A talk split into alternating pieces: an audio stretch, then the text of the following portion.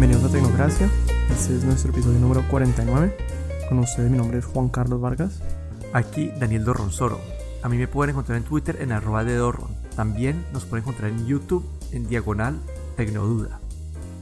Bueno, hoy yo te tenía una pregunta y era es si China nos está espiando a todos. Eh, pues la verdad, no sé si me quiero meter en, teorías conspiracionales, pero sin duda alguna yo sí veo algunas cosas muy muy raras entre, por ejemplo, China y también Rusia. Eh, si no se han visto un documental, eh, hay muchos de la BBC pues, hablando de cómo, por ejemplo, Rusia elimina posiciones políticas. Pasó ahorita con la noticia de este señor en Arabia Saudita que aparentemente entró al consulado y por ser enemigo del Estado lo descuartizaron. Eh, pero bueno, volviéndome a China y su, vaina de espionaje, pues digamos que es una abrebocas, yo diría, para un episodio posterior que vamos a hacer especial de China, hablando de, ese tipo de Estado como de, un de unicontrol, pues casi que, que una dictaduría digital. Y creo que entre esos planes sí entra la parte de espionaje muy muy alta. Eh, es decir, otra vez, no me quiero ir a, teorías conspiracionales, pero, pero si yo me pongo a pensar, muchos de los componentes los hacen en China ellos podrían tener sin que nadie se dé cuenta o muy difícil que se den cuenta, meterle eh, componentes en el hardware que son mucho más difíciles de detectar eh, para espiar a, Estados Unidos. Yo sé que salió una noticia, no sé si me la querés mencionar. Bueno, como que sí, como que tiene que ver con tecnología.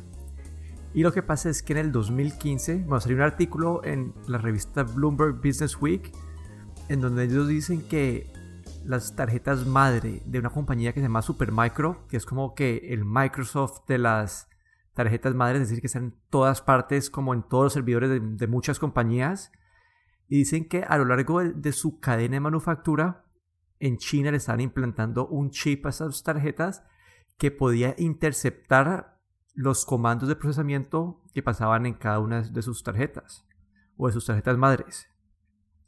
Y esto, según la, pues, la, teoría de Business Week, es que estas pues están en los, en los datacentros de, de Amazon, de Apple, y que, bueno, dicen que ya las quitaron, pero que básicamente China vulneró lo que serían los servidores de iCloud o los servidores de AWS, etcétera, según este, este artículo. Desde que salió este artículo, Amazon lo ha negado rotundamente. Eh, Amazon, eh, Amazon, Apple lo han negado rotundamente, el gobierno lo ha negado rotundamente, entonces aquí... ¿Cuál gobierno? El de Estados Unidos, porque ellos dijeron que el FBI estaba involucrado para poder investigar esto y básicamente ha sido negado rotundamente de todas partes. Entonces, no sé, yo siento que como que, bueno, aparte del de, el potencial de que eso pase, eso lo quiero discutir después más, pero en el hecho de, de este artículo es o todo el mundo, todas las compañías están metidas en este cuento y, no, y hasta el gobierno está involucrado y no quieren decir nada, pues porque sería como que muy peligroso admitir que, que China sí está involucrado de alguna forma eh, espiando a las compañías alrededor del mundo, o simplemente que es un artículo desbasado que no tiene nada que ver. Pues no sé, ellos, es que ellos dan creo que te toca especificar un poco más porque ellos dan ejemplos de, de, las maneras, o sea, Apple, eh, Amazon, el gobierno, pues de, de, cierta manera sí lo tienen que negar porque si no lo negara, o sea, si no lo niegan sería casi que una guerra eh, inminente. Lo mismo que con este tipo de Arabia Saudita, pues yo sé que no es tecnología, pero, pero si ellos no lo niegan, significaría un fin de la venta de armamento eh, desde Asia a Arabia Saudita, lo cual para Estados Unidos es importante. Entonces, pues ahí los valores éticos y morales como que son menos importantes que la capacidad, por ejemplo, económica de recibir plata de China. Pero también, la em, parte, también está la parte legal, ¿no? Como que vos al, negar rotundamente te estás como... Por lo general cuando hay un problema legal es como que te dicen, sí, Apple es como que te preguntan, Apple ha sido eh, vulnerado por China y la respuesta sería como, Apple se enfoca mucho en tener la mejor seguridad y si esa es nuestra prioridad siempre y la seguridad de los, clientes, etcétera, te dan como que una, una no respuesta. En este caso fue una respuesta directa que básicamente los desbasa en cualquier como que ataque legal. Pero es que ellos desde la parte legal, ¿qué pueden hacer? ¿Ah? No pueden hacer no, nada. Pues, ¿Qué pueden hacer los, legalmente? Los clientes pueden demandar a Apple por, por, por esto. Por eso, entonces ellos, ellos lo van a tener que negar, o sea, así sea verdad, lo, lo van a negar. Eh, lo chistoso es que el artículo de Bloomberg menciona que, por ejemplo, Apple niega que, que, esta compañía, creo que se llamaba Supermicro, eh, hubiera instalado chips de, de, espionaje, pero de repente y por razones no, no eh, ¿cómo se dice? Pues no especificadas, terminaron el contrato y ellos hacen una mención. Bueno, sí, pero eso sí, eso sí, sí, sí, lo Apple respondió a eso que dice que en una de las tarjetas madres de ellos o llegó con una versión de firmware que tenía, que tenía malware.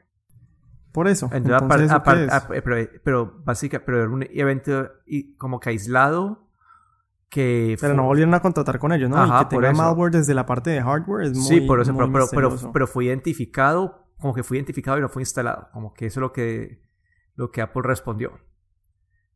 Entonces puede que el evento que se, esté refiriendo a ellos es ese evento, entonces pueden estar confundiendo dos cosas. El punto es que Business Week lleva preparando ese artículo por un año, porque es una super noticia. Y acá pues, te hago la pregunta ya más teórica, como que en este momento como que una de las industrias que básicamente no tiene mucho valor agregado es la industria de la, pues, la manufactura y como que mucha de la prosperidad en el futuro van a ir más de la parte de la, tecnología, de la parte digital. Entonces siento que como que China podría estar interesado en, hacer este, tipo de espionaje para robar secretos y poder pues como que mantenerse a, la par de, de, otras compañías en el mundo. Como que ese es como que mi, y como que toda la manufactura del mundo pasa por China. Entonces como que tienen un incentivo de que una de sus industrias como que poco a poco se va a ir, como que es una, industria que poco a poco se irá automatizando y va, a ir perdiendo ese valor agregado que tiene. Entonces, ¿cómo hacen que China sea, pues, sea próspera en el futuro? No, no entendí la pregunta.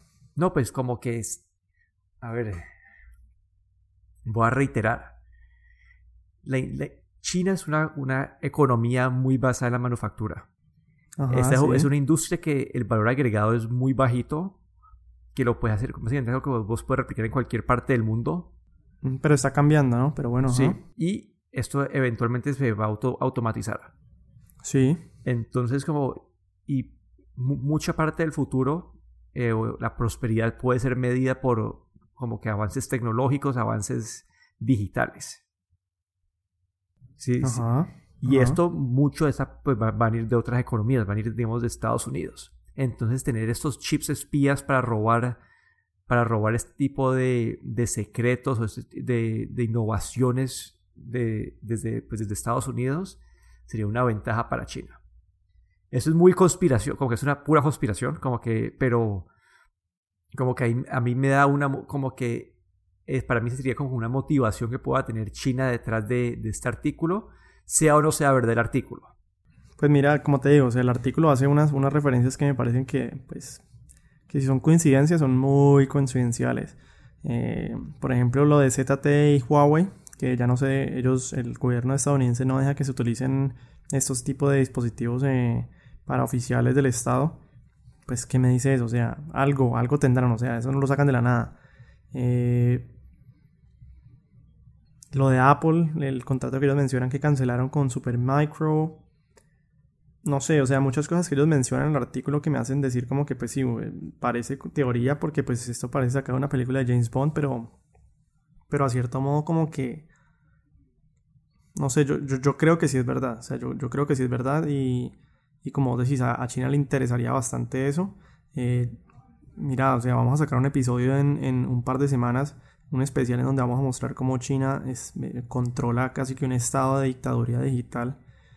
Y pues eso también parece imposible, pero pues está pasando en China en este momento. Entonces, del mismo modo, pues, ¿por qué no podría pasar que ponen chips de, espionaje hacia aparatos y dispositivos en Estados Unidos?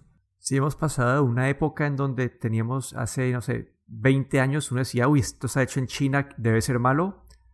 Después pasó sí, China ser el estándar mundial como que manufactura y ya ese hecho en China no era tan, tan malo y hoy en día pues vuelve a, traerse un poco de miedo.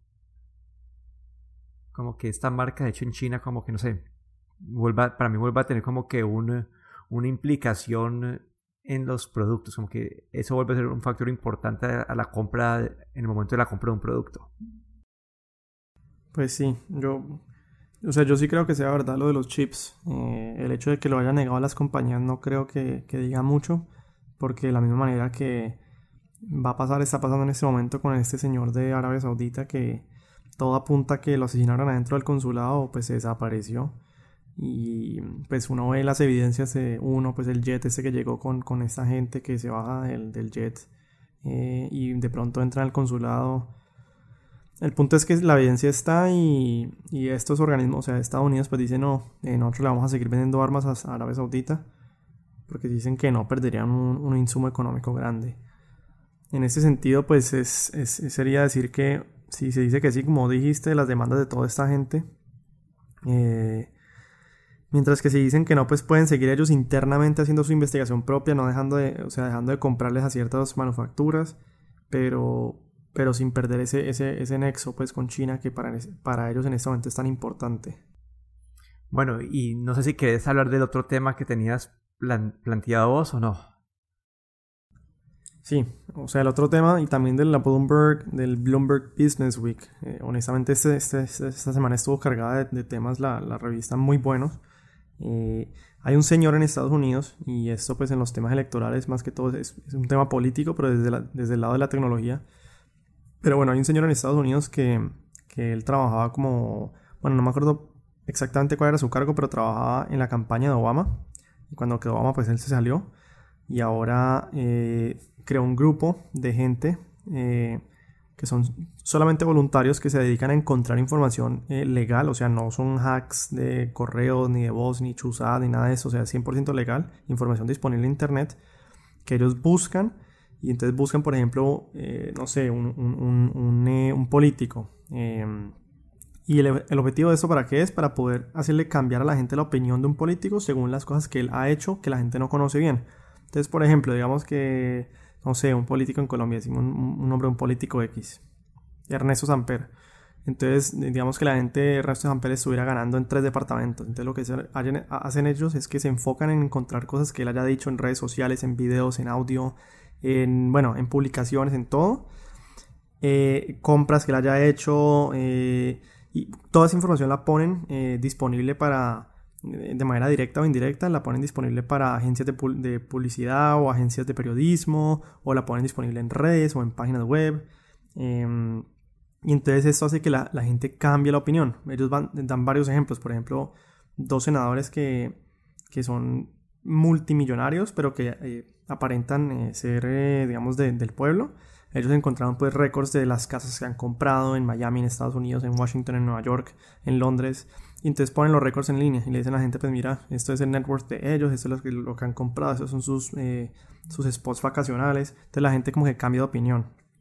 Eh, y hay varios ejemplos. El de la señora Dana Rohrabacher, también republicana. ellos son demócratas. Ellos básicamente le hacen fuerzas a, a los demócratas. Eh, ellos buscan otra vez información en, en, medios sociales, en videos, en artículos. Y entonces muestran, le muestran a la gente una cara que la gente tal vez no, no ve por, por, por el tema del marketing político, ¿no? Porque el marketing político vende una imagen eh, para que tal vez la otra imagen no salga, ¿sí? Eh, por ejemplo, ¿qué, qué, encontraron ellos de esta señora? Que en el 2012 el FBI la investigó por, eh, la puso bajo vigilancia por tener vínculos cercanos con, con Rusia. Por ejemplo, que este señor vendía guiones de cine por millones de dólares a inversionistas extranjeros y ninguno de esos guiones ha sido convertido en película. O sea, cosas que uno diría como que eso está raro, ¿sí? ¿Ya vas a decir algo? No, no, no. Te estoy escuchando. Em, sí, y, él dice una frase muy, muy interesante que me parece importante porque nosotros hemos hablado mucho de los fake news, ¿no? Y los fake news la gente los cree. Y él dice, en inglés, si quieren me la traducís vos, pero dice, We are going to do with real information what the um, Russians tried to do with fake information. O sea, vamos a hacerlo con Vamos a hacer lo que los rusos hicieron con las noticias falsas, lo vamos a hacer nosotros con cosas, artículos y noticias reales. Y es difundir información, que me parece muy importante. ¿Qué piensas vos de esto?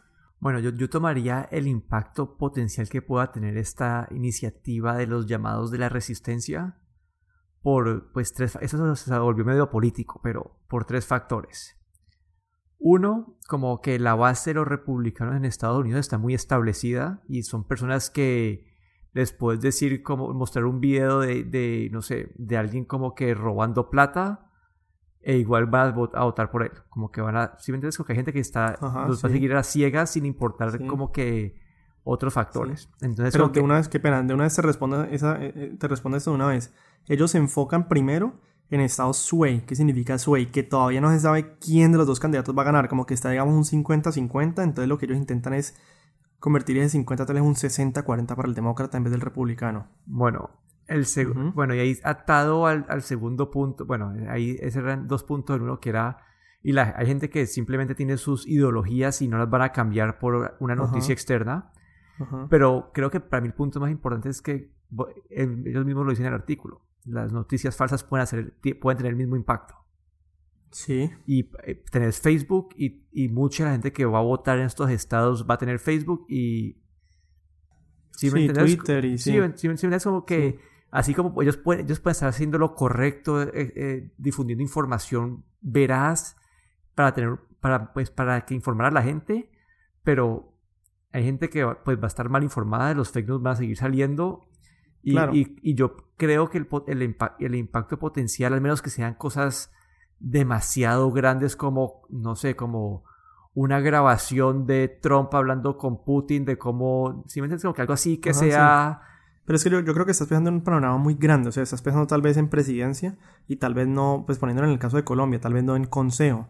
Eh, la gente para presidencia vota izquierda-derecha, para consejo vota más bien por candidatos. Y yo creo que en Estados Unidos también pasa similar. No en todas partes, obviamente, pero lo que yo te digo, los sway states, los estados en donde todavía no se sabe cuál va a ganar, sino que están un 50-50, en donde hay gente que todavía es indecisa, en donde hay candidatos muy similares entre uno y otro. Eh, yo creo que sí es importante, yo sé, o sea, va a salir siguiendo información falsa, pero el hecho de tener esta, eh, cuando arrancaron eran, eran 16.000 voluntarios, entonces por ejemplo para este señor Dana eh, Rohrbacher, había un abogado de Yale, eh, un investigador forense, un especialista que había trabajado en, en, eh, en MI6 en Inglaterra, o sea, una gente súper preparada que voluntaría su tiempo para encontrar vainas, y encontrar vainas pues de veraces, pero para poder cambiarle la opinión eh, a la gente. Yo, sí creo que es importante, o sea, el, hecho es hacerlo o no hacerlo. No hacerlo, igual van a salir las noticias falsas. Hacerlo tal vez contrarresta un poco con esto. Tal vez ayuda a que ciertas personas se transformen su idea y, no voten por, el, por un candidato, sino que voten por el otro. Bueno, faltan tres semanas para las elecciones aquí en Estados Unidos y ahí vamos a poder ver en verdad como que con qué sale esta gente. Ellos dicen que tienen supuestamente un data dump, como una, una información agrupada que están esperando para que justo antes de las votaciones, una semana antes, van a sacar toda esta información para que la gente conozca. Eh, por ejemplo, otro ejemplo que, que me parece interesante que ellos ponen allí. Compraron 203 dominios de gente digamos, como te digo, no pensé en presidencia, pensé en consejo, en alcaldía tal vez, eh, en diputados, gente un poco más pequeña, entre comillas. Entonces, ¿qué hacen ellos? Compran, por ejemplo, el domain, no sé qué concejala en Cali, michelmaya.com. Eh, entonces, pues la gente dice Michelmaya, uh, pues sí, es, es, chévere y es verde y es eh, bien. Pero no mucha gente sabe que Michel Maya es uno de los concejales que más ausencias tuvo en el consejo. Entonces ellos hubieran comprado Michel Maya y cuando la gente busque Michel Maya en Google, por ejemplo, le sale michelmaya.com, ellos lo cliquean y sale la información que ellos encontraron de él. A que de 23 sesiones del consejo nada más fue a 21, eh, que a, a 2 o algo así. O sea, ese tipo de cosas me refiero con eso. Sí, no, sí. Entiendo completamente con lo que pueden salir, pero quiero ver, como que no sé no sé, me tomo con, me tomo con un grano de sal como esa información, porque no sé, la verdad no tengo ni idea qué tipo de impacto pueda tener.